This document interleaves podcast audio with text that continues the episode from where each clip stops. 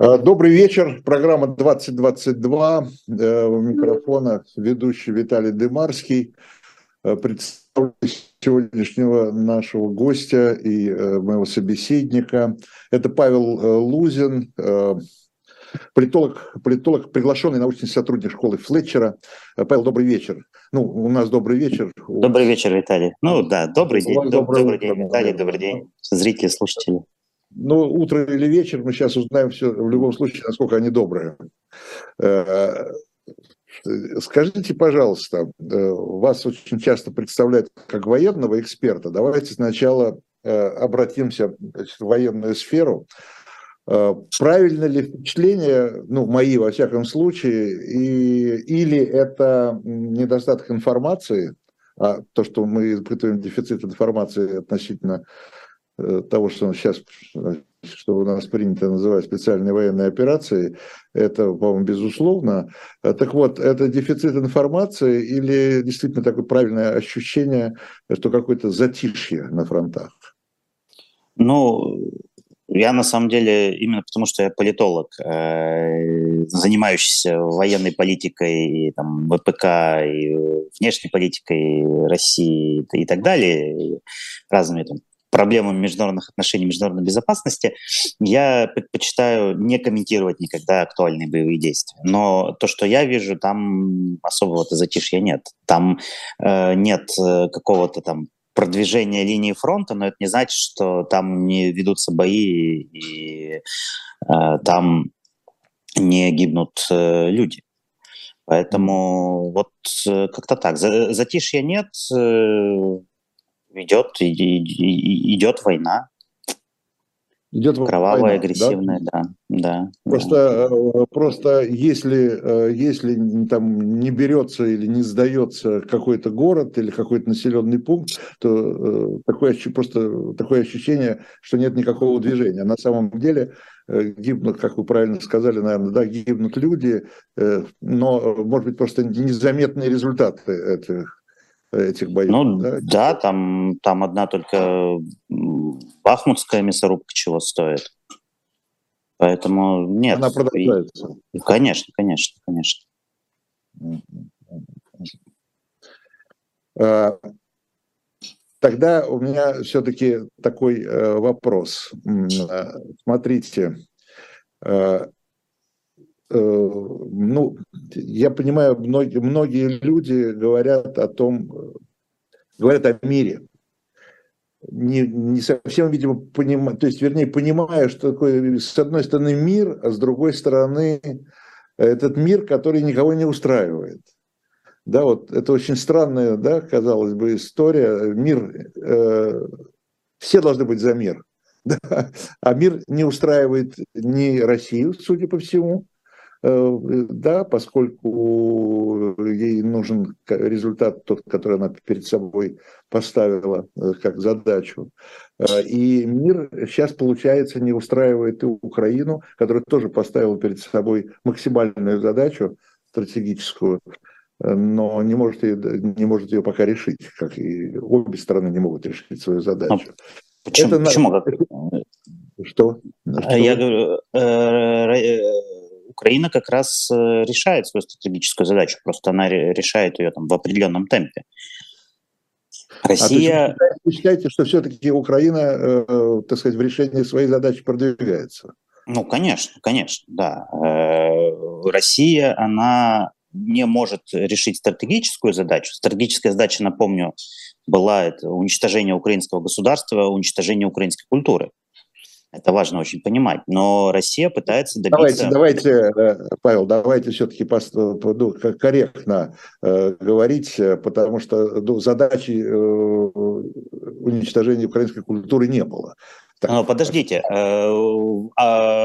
РИА Новости, весна, по-моему, апрель 2022 года, по сути, публикует колонку Тимофея Сергейцева, по сути, это манифест о геноциде украинского народа. РИА Новости у нас что? Государственное СМИ, государственное медиа, оно живет за счет наших с вами налогов, поскольку и вы, и я граждане России так или иначе, да, и в, это, в этом году мы успели какие-то налоги заплатить, и в, в прошлой жизни тоже платили немалое количество налогов. Так вот, РИА Новости это опубликовала, и никто этого не опроверг.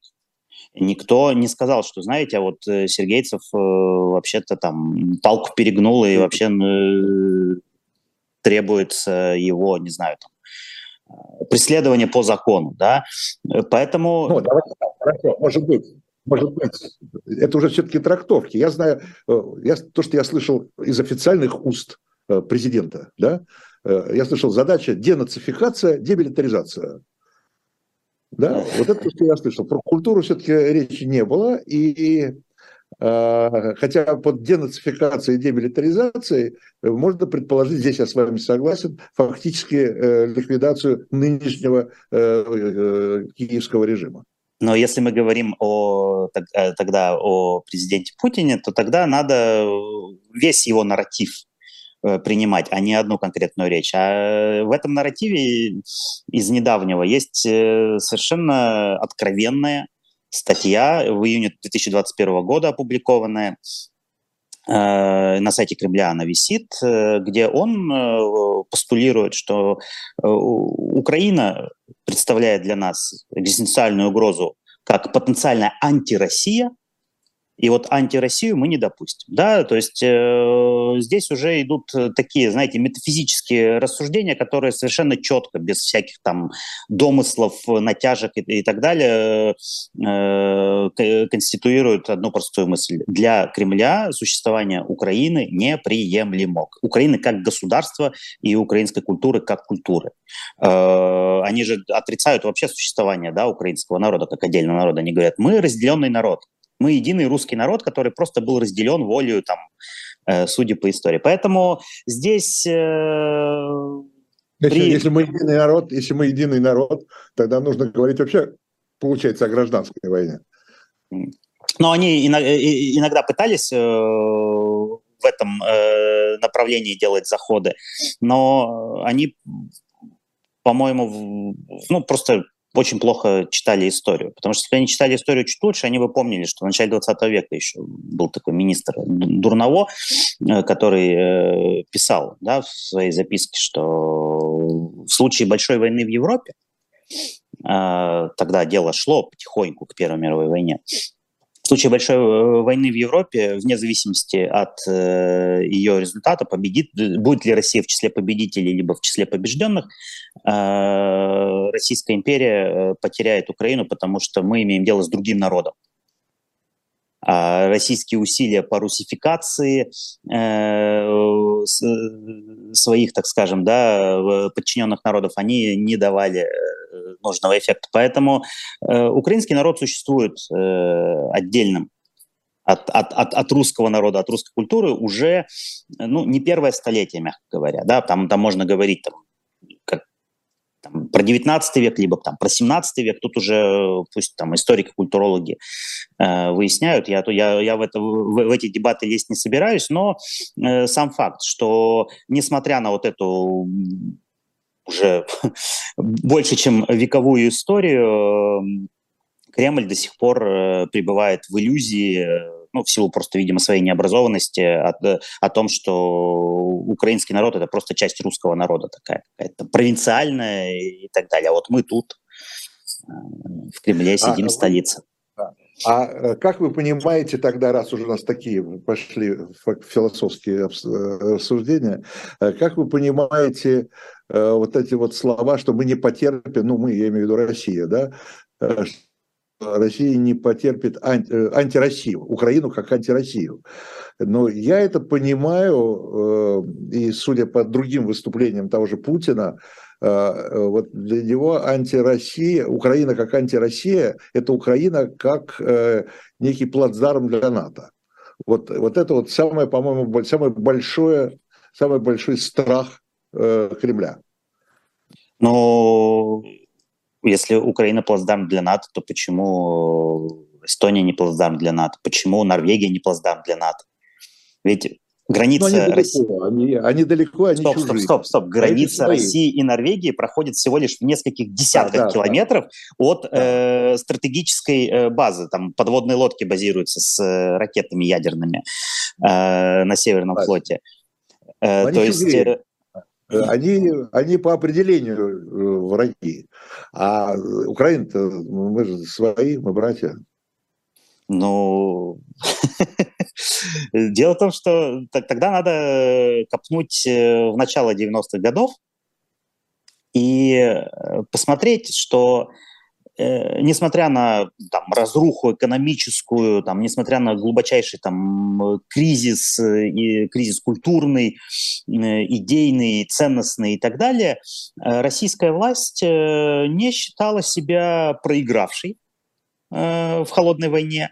Э, она считала э, себя бенефициаром распада СССР, и российская власть предъявляла претензии на то, чтобы быть гарантом европейской безопасности, равным Соединенным Штатам Америки. 10 мая 1995 года Билл Клинтон приезжает в Москву к Ельцину на парад, а тогда как раз вот э, первый в постсоветское время парад Победы, да, на Красной площади, и Ельцин ему прямым текстом говорит...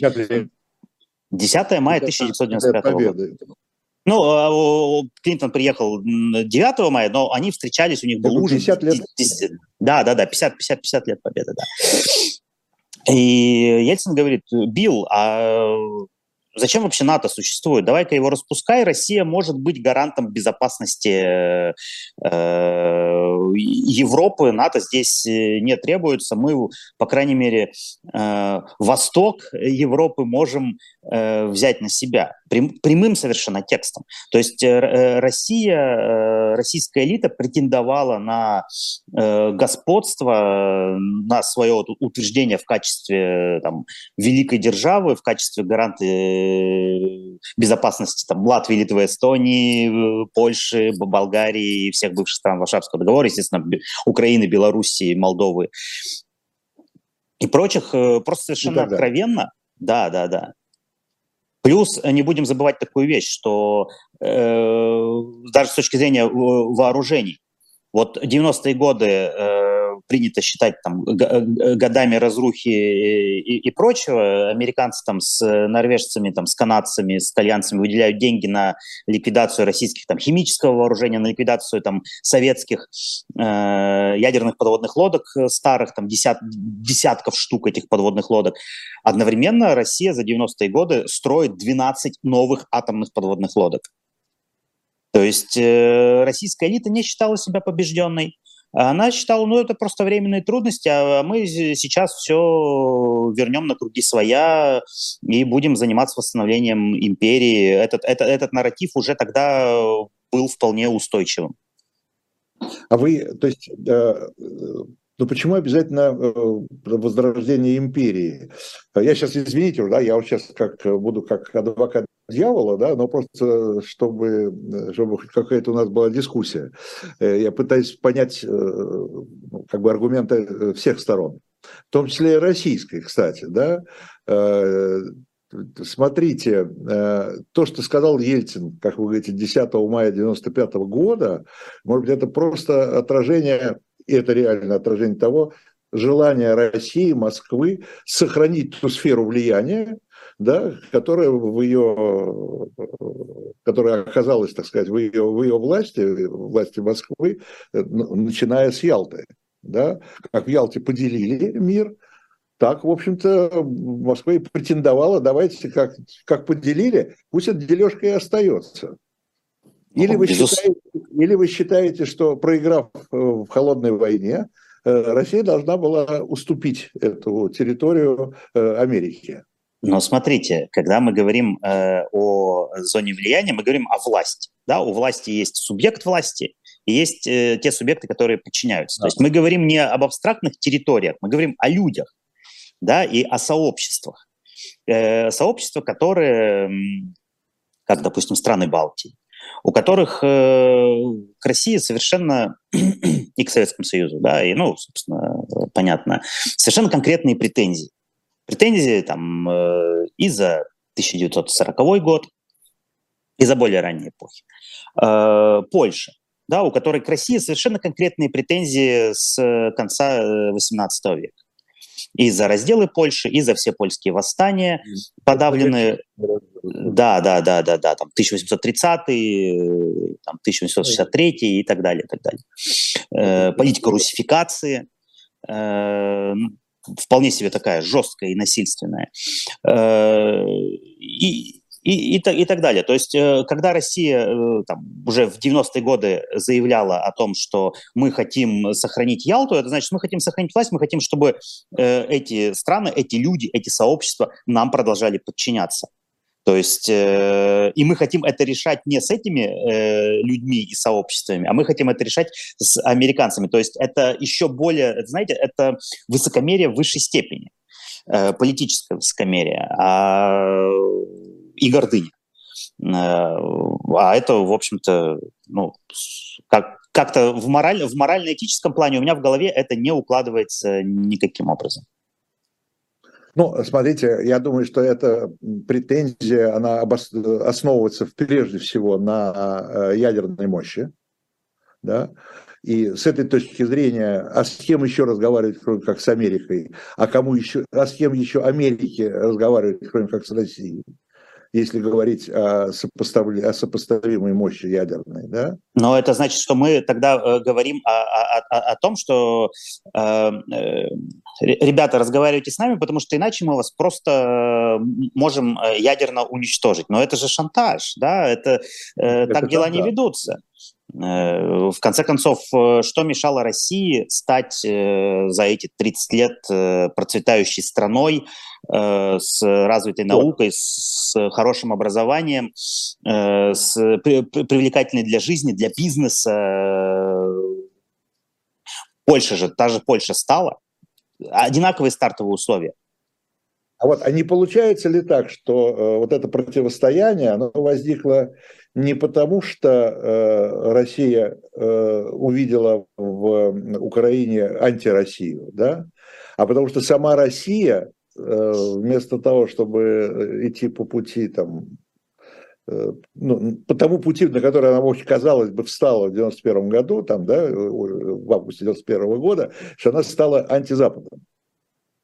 Э, и, и это тоже здесь же э, важный такой момент. Во-первых, э, сама особенность российской элиты, да, где власть означает и контроль экономических активов, и где распределять чужое гораздо привлекательнее, чем создавать э, богатство с нуля. Э, конечно, здесь, здесь мы видим э, очень интересный момент. Да? У нас в России какие суперуспешные сферы, э, которые, ну, не, не только не уступают там мировым каким-нибудь э, сервисам, но и превосходят их. У нас это ИТ, телеком, информационные технологии, те, телекоммуникации, это ритейл, э, и это банкинг и финтех. То есть вот э, все, что связано с э, сервисом. Э, там, там, где не было государства. Там, где государство просто отползло в сторону и не мешало развиваться. Там же, где государство пыталось сохранять контроль над активами, э, как промышленность, там, э, за исключением сырья, э, ничего путного не получилось. Как только там ВСМПО «Ависма» получила первый контракт там, на 18 миллиардов долларов от Боинга на «Титан», а «Титан» — это довольно технологическое производство, э, ВСМПО «Ависма» тут же была отжата, отжата Ростехом. Э, и там, где, не знаю, Envision Group э, частная создала э, совершенно замечательный сервис госуслуги, она тут же была отжата государством.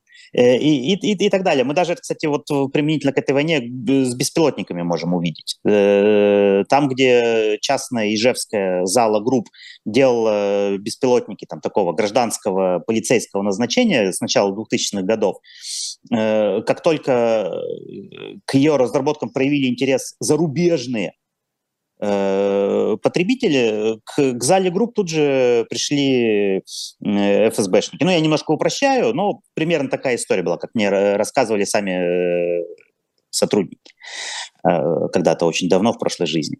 И сейчас Zala Group – это часть концерна Калашников.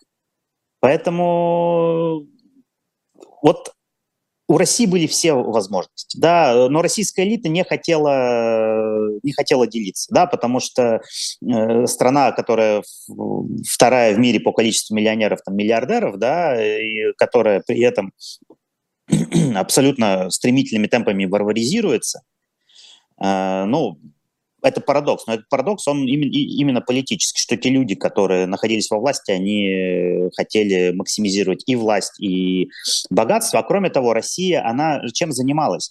Она легитимировала себя э, в глазах, э, ну, Кремль легитимировал себя, тот политико-экономический порядок, который сложился в глазах российских граждан, нас с вами, э, через что? Вот, ребята, смотрите, вот в Советском Союзе РСФСР всех кормила, а теперь вот мы перестали кормить, и вот смотрите, что ни одна страна бывшая Советского Союза, кроме стран Балтии, Латвии, Литвы, Эстонии, они не, не живут богаче, чем мы. Вот мы такие э, классные. Но история так, э, каким образом развивалась? После революции достоинства в Украине да, в 2014 году, несмотря там, на аннексию Крыма и войну в Донбассе, э, украинское общество потихоньку начинало богатеть оно становилось богаче, богаче, богаче, и где-то к началу 20-х годов э, уровень жизни стал примерно равным. Там пандемия, понятно, затормозила часть процессов, но э, стала перспектива того, что украинское общество в среднем будет жить богаче российского, имея демократию и имея... И не имея, э, более... не имея энергоресурсов. Да, и имея более-менее рыночную экономику, которая э, э уже к началу там, 20-х годов была гораздо более рыночной, чем э, российская экономика в которой э, тренд на государствление начался, ну, в общем-то, с э, аннексии Крыма, а на самом деле даже чуть, э, чуть раньше, можно говорить, с, с рокировки. И не, имея сырьевых ресурсов, таких, как у России. Конечно, конечно, конечно. И вот это вот антироссия, это, конечно, а пугало Кремль, потому что в, конечном итоге, если там реформы Саакашвили в Грузии там, в 2000-е годы, они не были э, очень уж сильно референтными для российского общества, потому что российское общество о Грузии мало что знает и мало имеет связи с э, Грузией, то российское общество имеет очень много связей с украинским обществом, огромное количество родственников, семей, и так далее. И тогда уже российское общество могло бы задать Кремлю вопрос. Ребята, а вот все эти там реформы Конституции и так далее и прочее, все эти там распилы, откаты и заносы, а, они к чему привели? Почему мы живем сейчас беднее, чем Украина? Может быть, нам сделать как в Украине? Тогда у меня такой э, к вам вопрос. А, почему возникла вот э, война? Почему возникла специальная военная операция? Э, что подтолкнуло э, вот эту элиту российскую да, вот к, этим, к этим действиям? Внутренние факторы или внешние? То есть внешние вот это опасение э, проникновения там, НАТО, Америки и так далее, и так далее, или это защита своих позиций внутри страны? Я считаю, что фактор НАТО, он э, надуманный, его, в Кремле в него верят, они сами себя в нем убедили, но если мы посмотрим объективно, то НАТО – это стабилизатор ситуации на, на, э, ну, западнее российских границ, да, э, вспомним даже Балканы, да, что совершенно кровавая гражданская война 90-х годов, да, и последние 20 лет, э, в принципе, там мир. И НАТО-стабилизатор, и НАТО не представляет для России никакой угрозы, хотя бы даже потому, что до 2015 года, до 2015 года, в, уже после аннексии Крыма, ну просто в силу бюрократической инерции НАТО, у них э, один из моментов был это стратегическая переброска э, сил НАТО, ну, в разные точки мира, на всякий случай. Там, ну, там, в Афганистане, да, э, операция, там, где-нибудь еще и прочее. Так вот, стратегическая переброска сил НАТО полагалась в том числе на российские самолеты Ан-124. Это официально, э, документально. То есть НАТО не воспринимала Россию э, как э, противника, она воспринимала Россию как эм, партнера, сложного, Хватит. непростого, э, но с которым можно иметь дело. На самом деле разрыв связей э, пошел э, такой мощный и на, на уровне промышленности, кстати, на уровне военной промышленности, потому что тоже была кооперация, э, пошел после рокировки, после сентября 2011 года, когда Путин решил вернуться в Кремль. Так вот, э, причины войны, они внутренние, они лежат внутри России. Это, кстати, тема моего исследовательского проекта здесь, вот э, как раз в школе Флетчера, э, поли, политэкономические причины российской агрессии. Так э, у меня в полной мере ответа на этот вопрос пока нет. Есть отдельные блоки, которые более-менее проработаны. Первый блок. Россия зашла в тупик экономически. Ну, об этом э, у вас э, все говорили, там, Гуриев, Алексашенко, э, Зубаревич об этом говорит, и там ряд других экономистов, что с, со времен кризиса 2008 года, иноземцев, кстати, тоже много-много об этом и говорит, и пишет, эм, с кризиса 2008 года уровень жизни в России особо не увеличился – стагнации. Кроме того, кроме того, э, та модель, где государство выступает главным инвестором, главным модернизатором экономики, она тоже зашла в тупик уже к концу 2010-х годов, потому что, несмотря на все там программы промышленного развития, космос, там, оборонка, э, программу там увеличения выручки Эм, э, ВПК за счет производства гражданской продукции, хоть они и были там до 30-х годов э, прописаны, у них за пределами там 25 -го года начинался полный туман, потому что они не могли уже развиваться.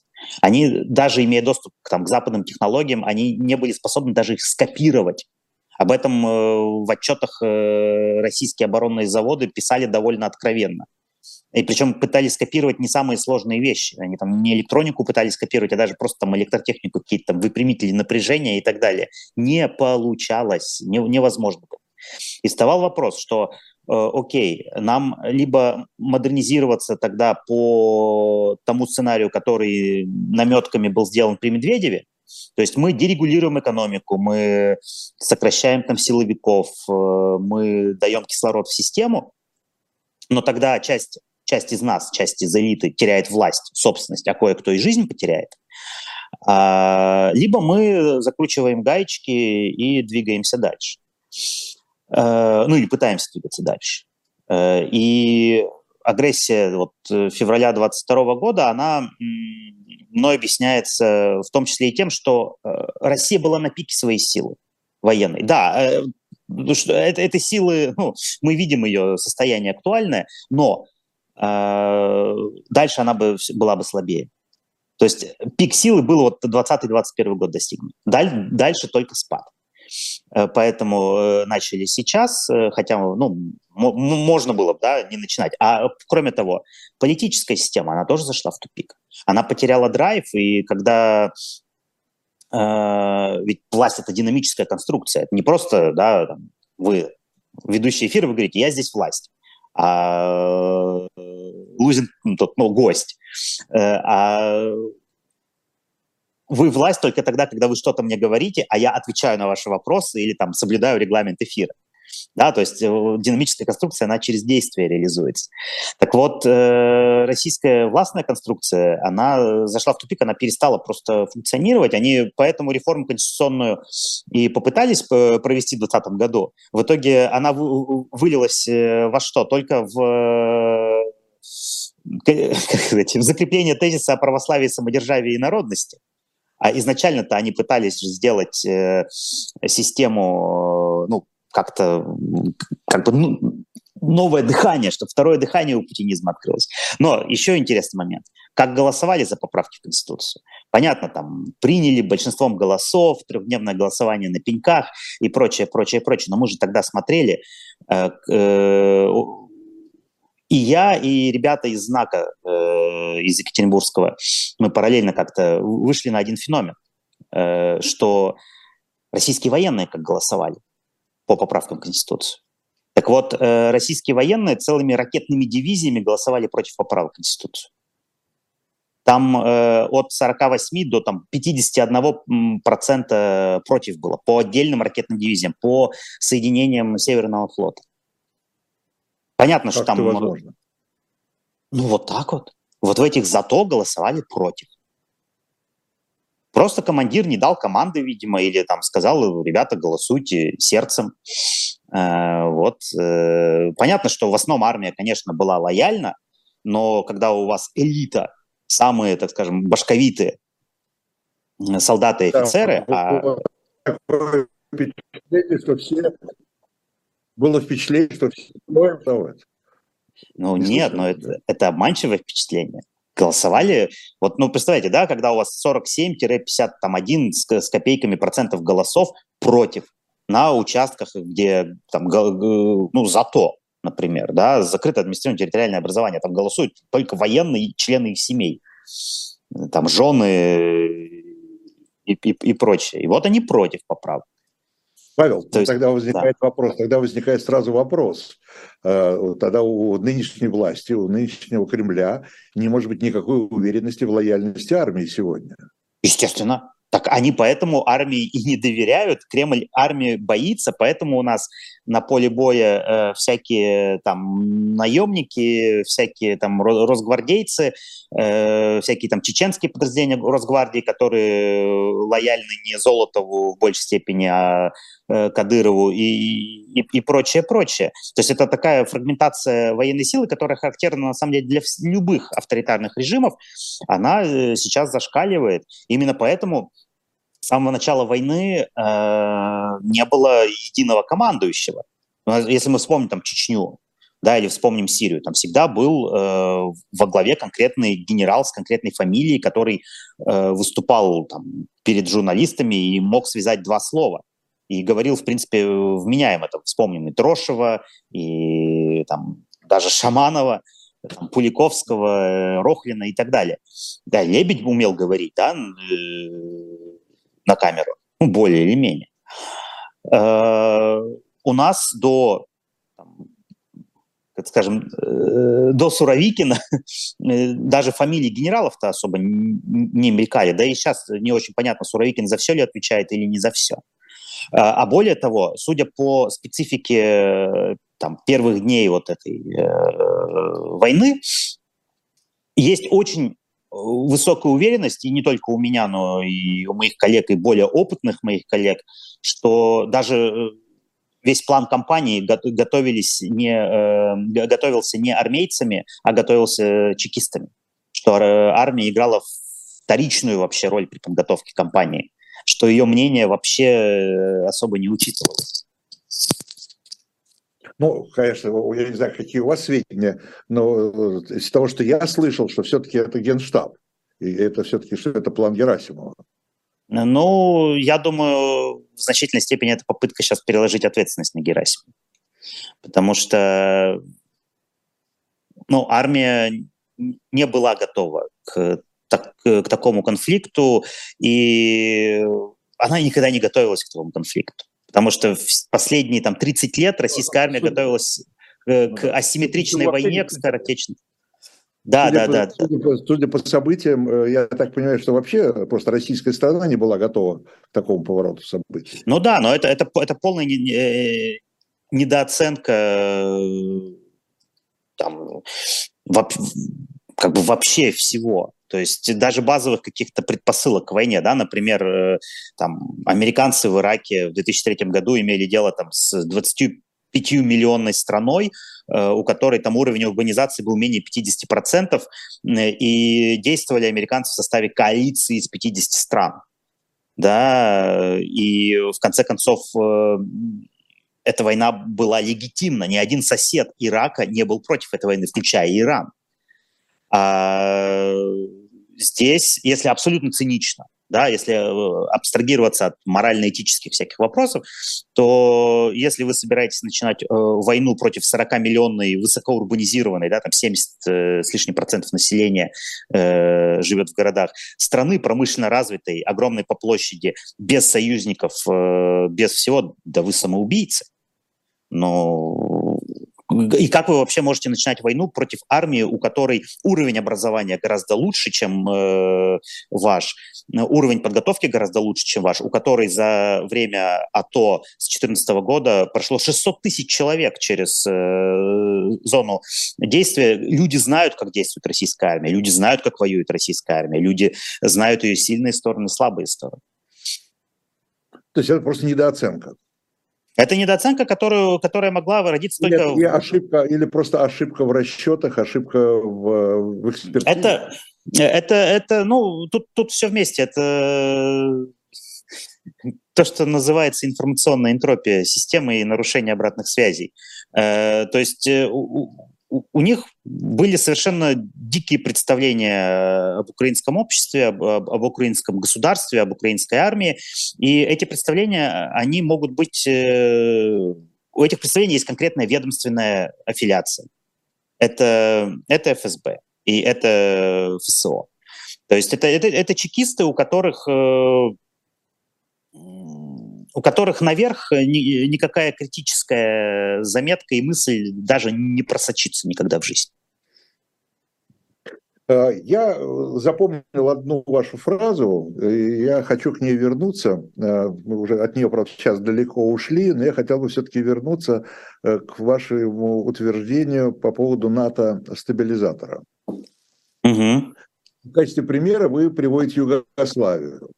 То есть вы, вы даете нам тот пример, э, который э, используется и российской стороной, и, кстати говоря, э, хотел сказать югославской стороной, которой уже нет как таковой, ну, скажем так, сербской, да, сербами, не от, как пример отнюдь не стабилизации, а как, в общем-то, пример ну, не, не скажем так, не, не очень-то обоснованный э, с правовой, в первую очередь, точки зрения э, бомбардировок, не очень да, обоснованных, э, еще раз повторю, с правовой точки зрения, как пример не очень э, справедливый с точки зрения той же Сербии результатов, э, я имею в виду Косово, да, и так далее. Можно ли, можно ли вот эти все результаты которыми не все стороны этой стабилизированной обстановки довольны, э, можно ли это назвать э, успешной стабилизацией? Ну, э, тут очень интересный этот сюжет, потому что 99 год – это один из поворотных моментов. Российская элита тогда испугалась. Да, российская элита тогда уже имела дело с, помните, с таким кейсом Бородина, ну и вся эта там Bank of America, вот эта вся коррупционные схемы, что российская элита, оказывается, тогда уже была супер коррумпирована. Да, да, да. да и, и, да, и они испугались, что вот так, так разобрались с режимом Милошевича, они придут ли за нами? Э, оказывается, что вот эти все упоительные в России вечера под вальсы Шуберта и хруст французской булки, это, это, это э, не вот эта романтика э, Россия, которую мы потеряли, а это конкретные коррупционные схемы, это ребята, которые живут за счет там, за счет страны, паразитируют на ней и, и, и так далее. Но 99 год. Кстати, помним тоже, что Путин э, в последующих своих интервью раза два, на моей памяти, могу ошибаться, жаловался, что когда боевики Басаева вторглись в Дагестан, мы не могли собрать 50-тысячную группировку для того, чтобы им противостоять. Вот как все развалили проклятые демократы. Одновременно с этим июль-август 1999 года проводятся э, впервые с постсоветской, в постсоветской истории проводятся стратегические учения «Запад-99». У вас боевики в Дагестане, а вы э, проводите учения «Запад-99», по легенде которых вы отражаете э, массированное ракетное нападение э, стран НАТО. То есть, ну, безумие совершенное. Но э, что касается конкретно Югославии, э, и 99 -го года. Давайте вспоминать, что к марту 99 -го года, когда начались эти бомбардировки, первое, НАТО уже было участником конфликта, потому что по э, просьбе ООН еще в 1995 году НАТО помогло остановить боснийскую войну. Ну, это часть как вот этих югославских войн. Э, с 1998 года э, шли столкновения сербов и албанцев в Косово. Ну, фактически шли этнические чистки с применением там, артиллерии там, и так далее. Была, шла, шла война. И осенью 1998 года и сербы, и косовские албанцы, они согласились с тем, что НАТО будет посредником в урегулировании. И было подписано перемирие, которое э, вскоре было нарушено и ни к чему не привело. И потом уже зимой 99 года, в самом начале 99 года, начинается второй раунд э, попытки дипломатического урегулирования. Опять же, при посредничестве НАТО. Это переговоры в замке Рамбуе. И эти переговоры провалились, потому что сербы, ну, Югославия, режим Милошевич, режим Милошевич отка- э, отказался подписывать то, что было предложено, то, что лежало на столе. И именно поэтому НАТО э, начало Милошевича бомбить, потому что НАТО уже было вовлечено в модерирование этого кризиса, в его разруливание, вначале дипломатическими методами, а потом и военными методами. То есть здесь э, не надо упрощать. И не будем забывать, еще там была э, резолюция ООН, я не помню номер, 1199, возможно. Ну, Э, надеюсь, меня простят э, зрители за то, что я не, не все резолюции ООН по номерам помню, где тоже э, призывались, э, призывалась э, Сербия, там, Югославия же Милошевича к тому, чтобы воздерживаться от всех э, действий негативных, э, ну, прекратить, в общем-то, войну, требования прекратить войну, да, и НАТО здесь выступило стабилизатором, еще и почему? Потому что после бомбардировок Югославии да, там бомбы не всегда попадали туда, куда нужно. Э, были э, гражданские жертвы, да, понятно, не специально. Были, было там даже по, по китайскому посольству даже попали э, по ошибке. Но в июне 1999 года в Косово учреждается администрация ООН, не оккупационные войска НАТО, не комендант какой-нибудь там генерал э, американский, а администрация ООН, э, которая управляла Косово до 2007 года, до, до обретения Косово э, независимости.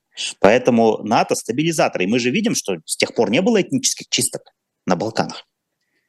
Ни Сараева не было, ни Косово нового не было, ни Серебряницы.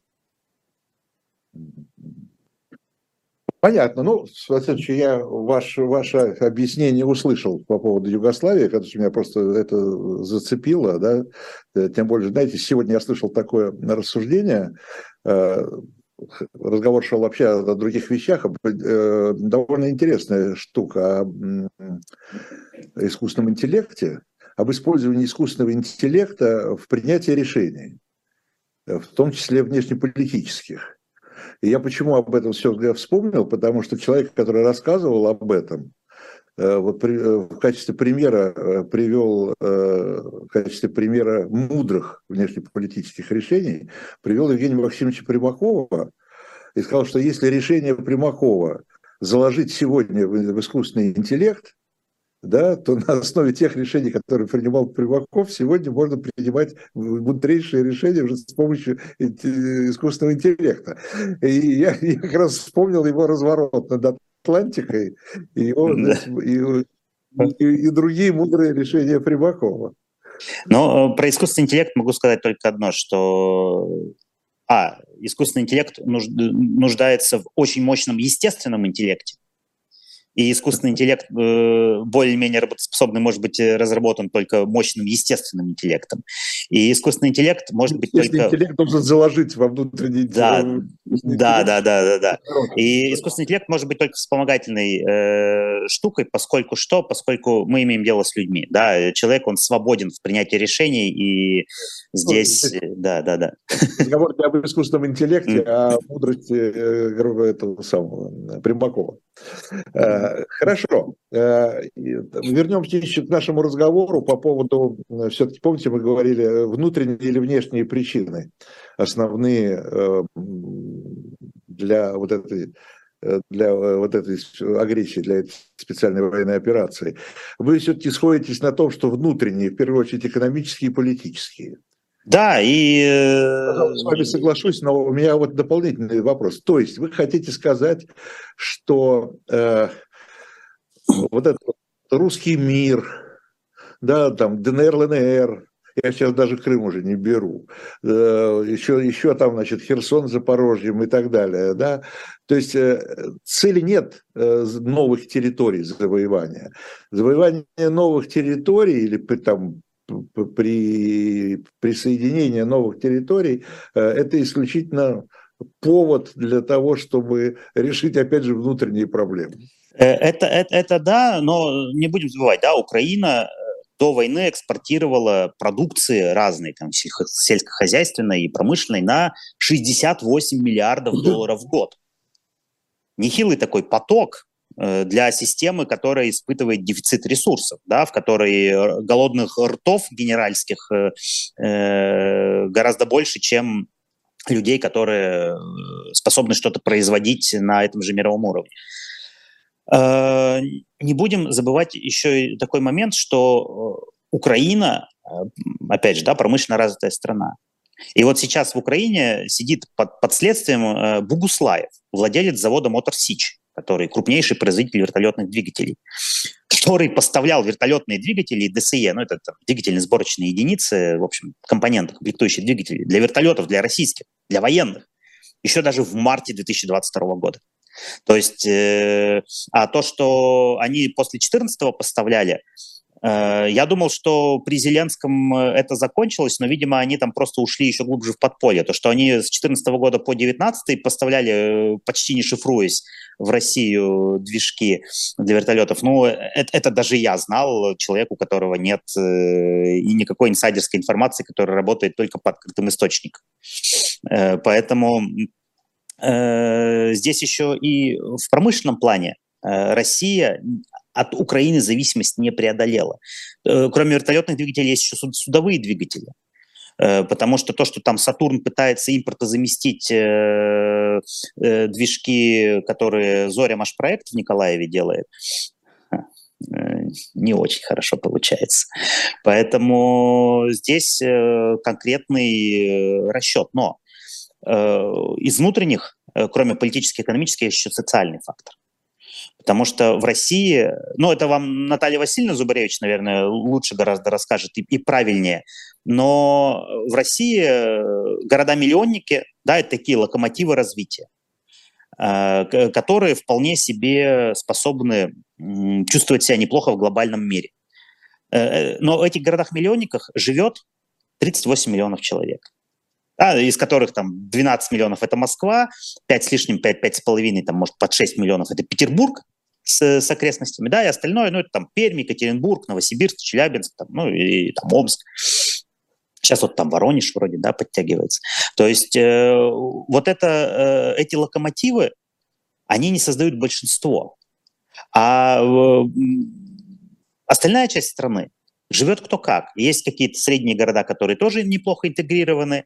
Ну, даже там города в СМПО Ависма, да, Верхняя Салда и Березники, которые титан делают для Боинга, а, и там в Березниках Уралкали добывает калийные удобрения. Люди нормально себя чувствуют, хорошо. А, а где остальной народ? Остальной народ живет кто как. И э, тут тоже когнитивный диссонанс мощнейший, что э, ты хочешь потреблять э, там на уровне сериала «Секс в большом городе», да, то есть кофе, там Нью-Йорк, э, iPhone э, и прочее, а живешь ты и твой труд стоит на уровне Бангладеш. Э, и особенно там вот всякие эти приграничные регионы, типа там Белгорода и Курска, где э, мегаполис-то какой ближайший к Белгороду? Харьков, который как витрина была для Белгорода. А сам Белгород с собой, ну, простите, не, не, не так много чего представляет. И здесь Украина была еще и этим вызовом, что вот эта вот Россия, которая разделена внутри, где есть э, э, мегаполисы есть условная Кущевка, э, и есть еще, не, не будем забывать, э, травма российского режима, одна из многочисленных травм российского режима, это приморские партизаны 2010 год, где десяток человек способен э, весь месяц кошмарить власти целого региона. И эти власти целого региона вынуждены проводить войсковую операцию против этих 10 человек, которые просто решили, э, что они будут борцами с коррупцией и, и, и, и прочее. И для Кремля это тоже способ, ведь война – это способ утилизировать это недовольство, канализировать этих горячих голов э, не внутри страны, а за пределами. Пусть они не ментов убивают, а э, украинцев убивают. Да, потому что вот это вот внутреннее напряжение, оно же все, все это десятилетие, оно нарастало. Не просто украинцев, не просто украинцев, а нацистов.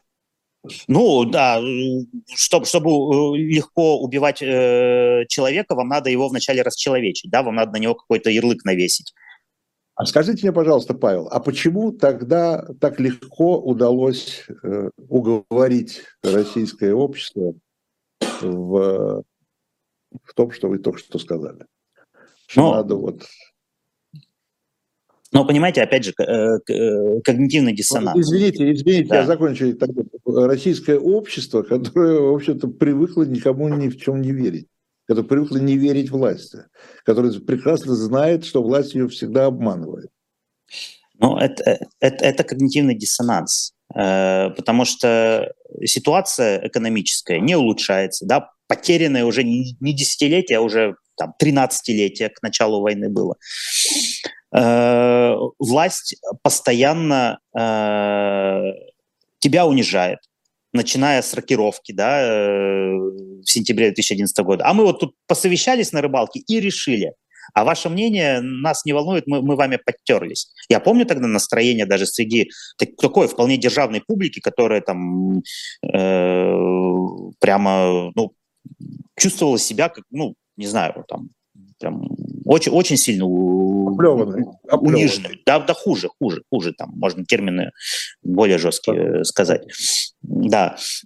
И тебя унижает твоя собственная власть, э, ты видишь, что мир идет вперед, а ты в лучшем случае стоишь на месте, а в худшем э, движешься куда-то назад.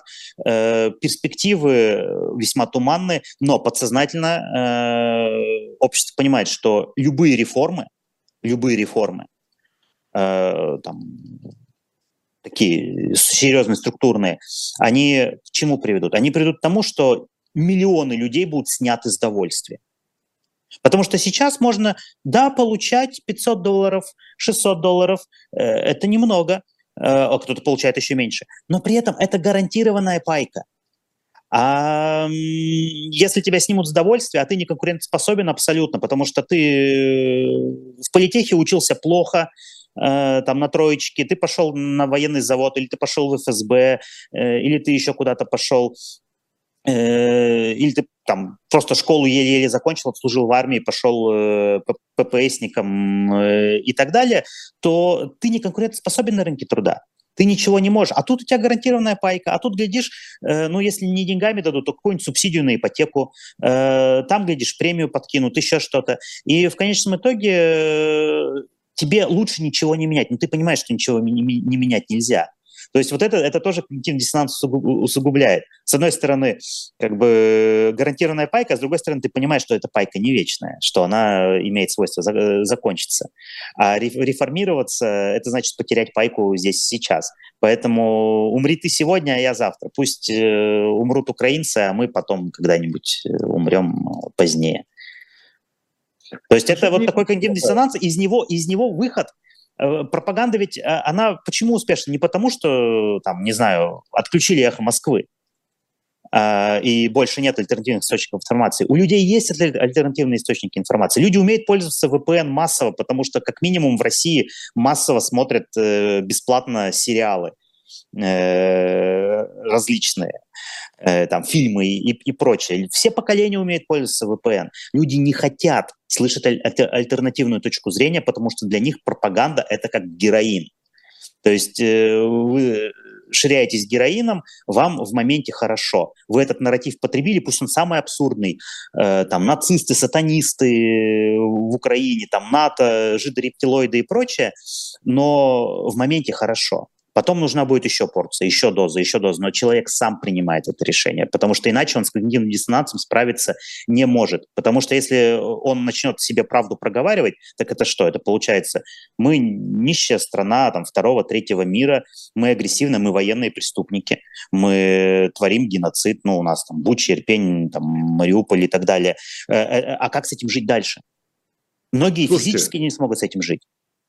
Слушайте, здесь э, вообще фантастические вещи. Э, э, прямо в пандан вам могу сказать, что здесь буквально вчера, позавчера я вдруг услышал из уст наших пропагандистов, вот которых мы привыкли слышать, да, вот на всех федеральных каналах, они вдруг хором закричали на разных каналах. А вы представляете, что будет, если мы проиграем? Это же, мы все под суд пойдем. Ну вот они, они запугивают, они запугивают они, они, они начали говорить это, они начали это говорить вслух. Конечно. Вот и тут нам говорят, наше время истекло. Ну, будем что думать с этим. Сказать, да. Павел, не веселый разговор. Не веселый разговор. Еще бы хотелось бы э, с вами как-нибудь поговорить о том, э, куда мы зашли, я примерно понимаю, то есть как вы считаете, как отсюда выходить. Но это, это, другой, э, это другой разговор. Программа 2022, уж то, что услышали, то услышали. До встречи через неделю. Всего доброго, спасибо вам.